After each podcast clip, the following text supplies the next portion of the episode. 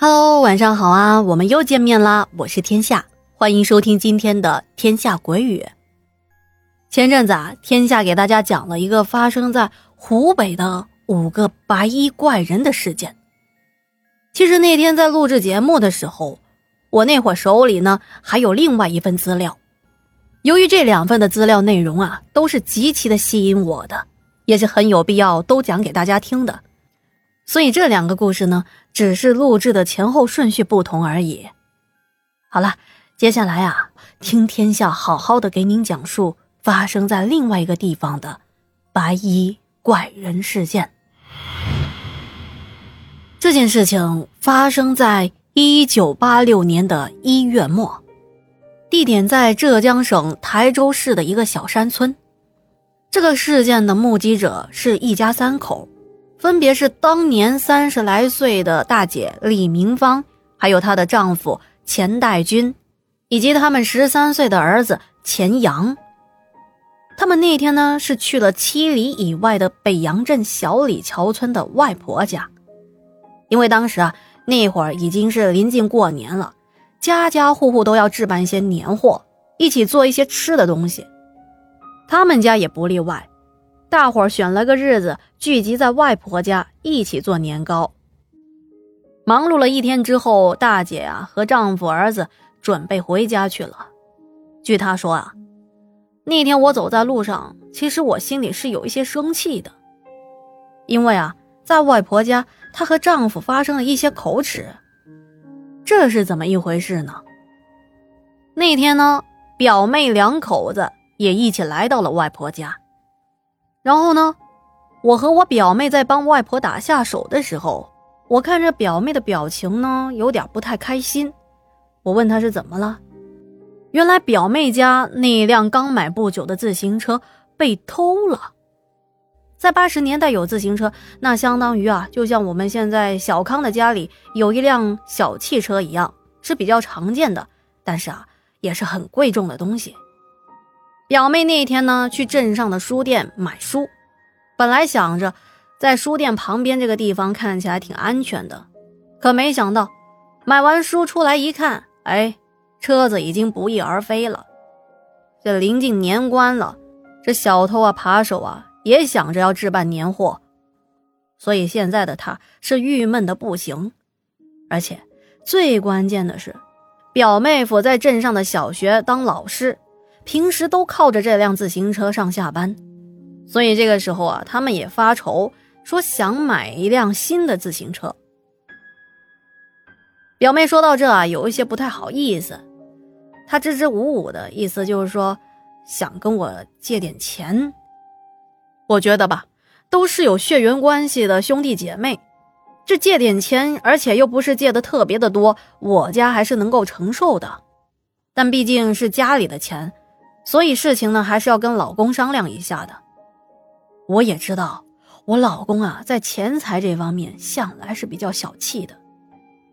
我抬眼一看他的表情，我就知道他不同意我把钱借给表妹。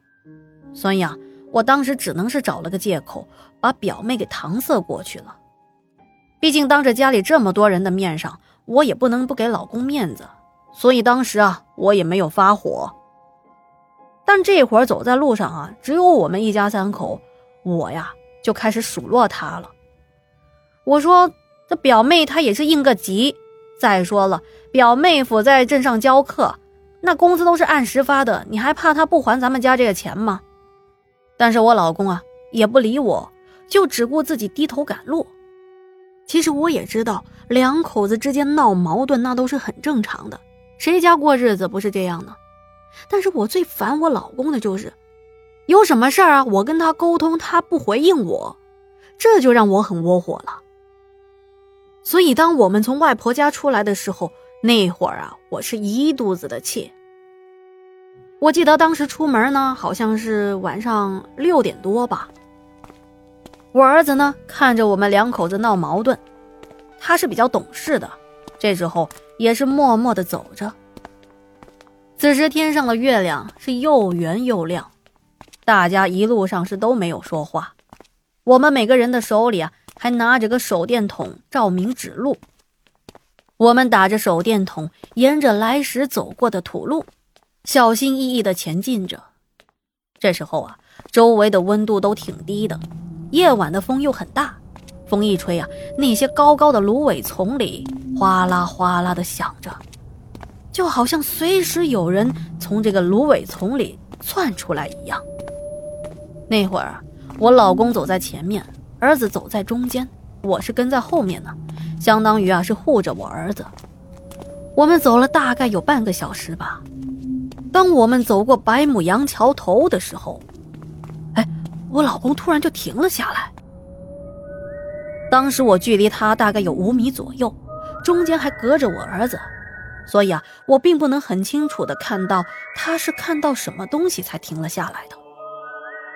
我问他，怎么停下来了？是前面有什么东西吗？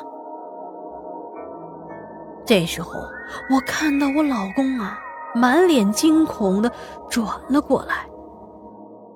当时儿子离他比较近，他赶紧跑到儿子身边，拉起了儿子，接着啊，用手势比划着，意思是让我也过去。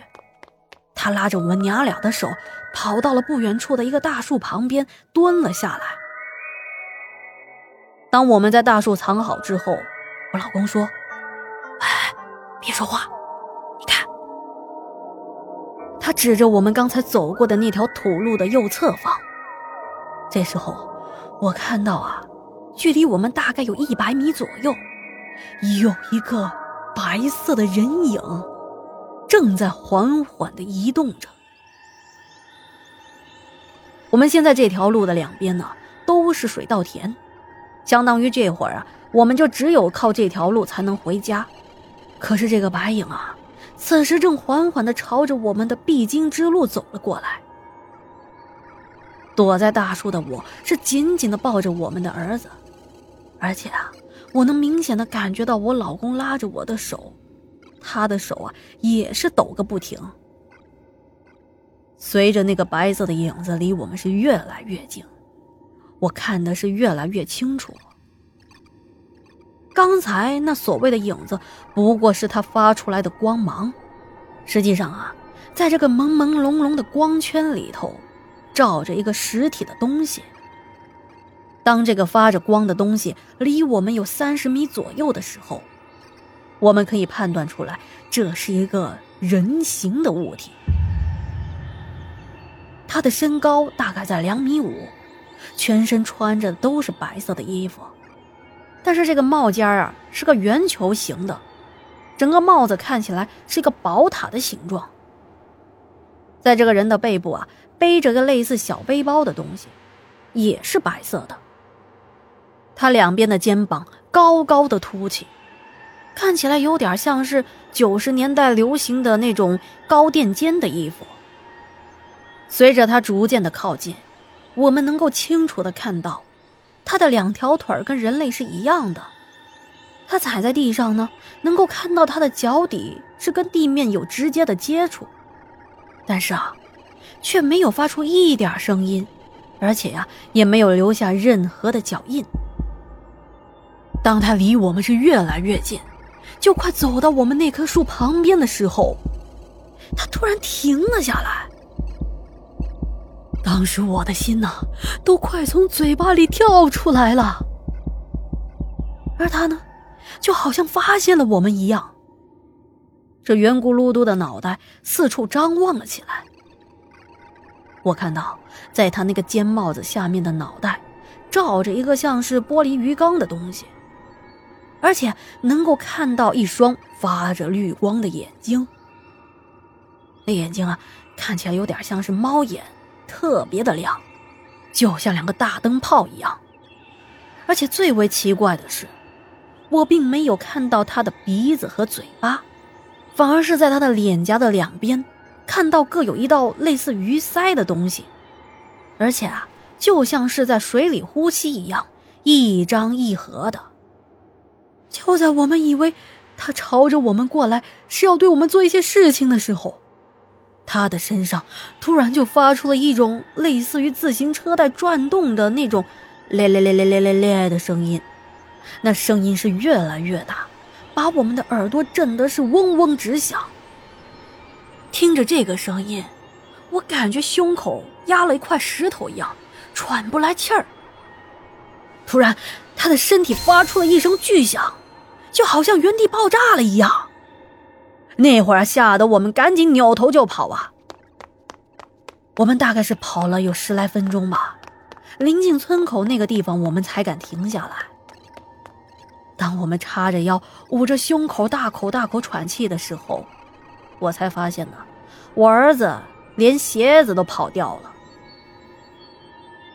而这会儿啊，就在刚才发生爆炸的那个方向，那个地方。居然升起了一股袅袅的白烟儿。那白烟呢，就像是自带荧光一样，即便是在这黑乎乎的夜晚，也能够让我们看得是一清二楚。从那以后啊，我们一家三口是再也不敢走夜路了。据这个大姐说，当天晚上回去之后，她生了一场大病。不过好在她儿子和老公没事儿，估计啊，这大姐也是被吓坏了。好啦，今天这个故事啊，就跟大家讲到这里了。这件事情是怎么传出来的呢？当时啊，是我们这件事情的小主人公，也就是那个大姐的儿子钱阳。钱阳长大之后啊，把这件事情发表在特别有名的灵异论坛上，但是后来呀，由于网络整改。现在这个论坛已经是没有了，不过这件事情啊，通过只言片语一直在网上流传着。您要是有兴趣，也可以上网搜索一下。不过啊，可能要费老大的劲儿了，因为天下和栏目组的小伙伴们也是费了九牛二虎之力，才把这个故事啊的这些零零碎碎的信息给拼凑起来，将这个故事啊完整的讲给大家听。这天底下的怪事啊，是说也说不完的。当然呢，您身边要是有这些奇闻怪事，欢迎啊，也跟天下说一说。如果实在是非常的精彩，我们呢可以把它做成节目，分享给更多的小伙伴们听。好了，今天的节目啊就接近尾声了。喜欢天下讲故事的朋友们，记得呀，在你喜欢的这个故事的下面呢，点击右下角的小爱心。同时啊，你要是觉得故事不错，欢迎啊跟亲朋好友们推荐推荐。最最最关键的是，别忘记点击订阅，这样子故事在更新的时候才会有所提醒。好了，天下故事天下说，我们下期节目不见不散。祝大家好梦，晚安。